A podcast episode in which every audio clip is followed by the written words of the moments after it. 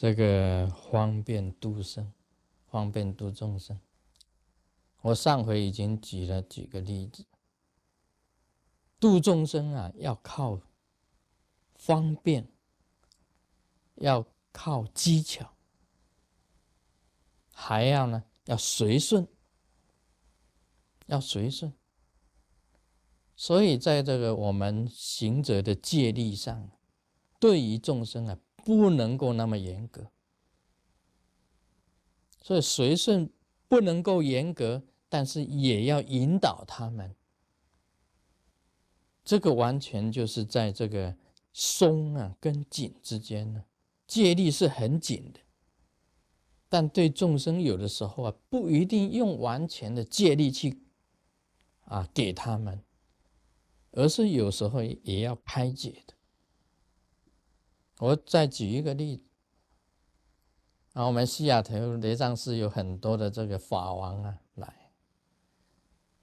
有一次有一个这个红教啊，这个林马巴哈，红教是林马林马巴的法王来了，我们请他吃饭。你知道他西藏人，他不吃鱼呀，吃虾。也不吃这个青菜的，他把虾是什么？那是水里面的虫，水里面看成水里的虫，他不吃的。鱼呢，他也不吃的，因为这个海鲜呢，在西藏它是高原，所以海鲜他们从这个是水里的虫，尤其海参呢，他们也不吃，那好可怕。这虫、大虫、小虫，还有青菜，嗯嗯，那是草啊，啊，他们在西藏高原说这个是草啊，怎么这汉人都吃草？只有牛羊才吃草，人怎么吃草？所以他的习惯只有吃羊肉，啊，这个法王就是吃羊肉，那天来啊。那么我们的这个厨房的主持啊，照平常招待啊，也没有什么特殊，没有羊，什么都没有。那么那一天呢，这个法王一坐下来，一看到桌子，他眉头就看着就看着那个白饭，就扒白饭。这个莲香上师啊，很好意啊，他就夹了一个 chicken 啊，他也不吃 chicken 的。就夹了一个 chicken，给他放在盘子上。这个法王拿筷子啊就，一扣啊，就把那个那个 chicken 啊给他打掉，扣打掉，把我们的友谊也打掉。那么这个法王来我们西雅图的藏寺啊，他当然是来啊结缘，跟我们结缘的。那么他也很。尊敬这个师尊，那来结缘，那么也希望啊，师尊帮他一点忙。但是他这个一扣扣，这个忙也不用帮了。什么意思呢？这个法王啊，不懂得随顺。照理说啊，像师尊一样，如师尊的，去到哪里，人家弄什么东西招待你，你就随顺去接受。主人会欢喜，客人呐本身来讲要随顺主人，所以我们中国人讲一句话：客随主便。主人怎么招待我们，客人本身就是要这样子做，客随主便。今天你去度众生啊，你当法师啊，当上师去度众生，到了人家那里去，人家怎么招待你？这个我不吃。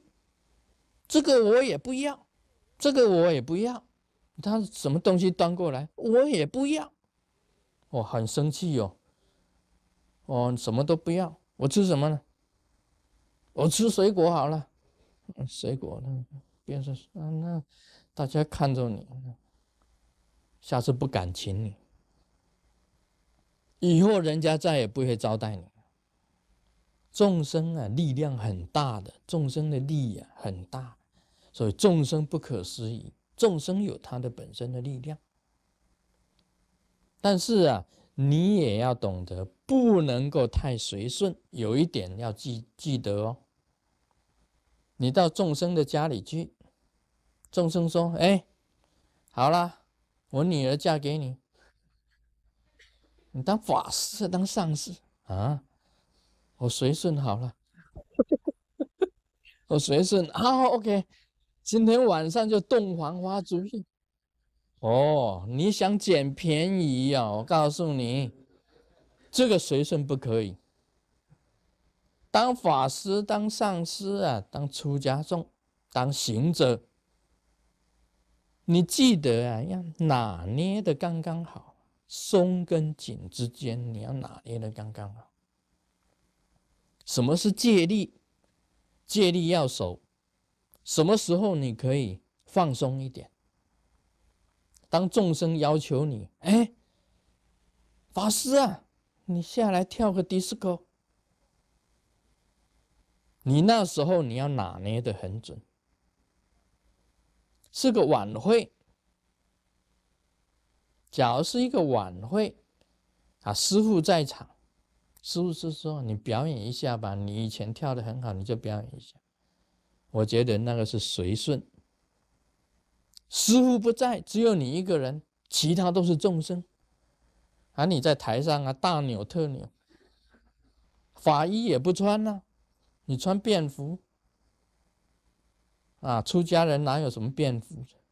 你穿运动装，你也假华也戴上了，这个就是不行，跟戒律就不合了。所以你随顺众生啊，不是跟着众生啊啊入这个污浊。那个众生有一天跟你讲，你凡俗好了，哎，这个法师说，哎，凡俗好啊。啊，这哪这不是随顺呢？我告诉你啊，这个是犯戒，不是随顺。所以这个是你要拿捏的很准，什么时候你可以随顺，什么时候你要守你自己本身的戒律。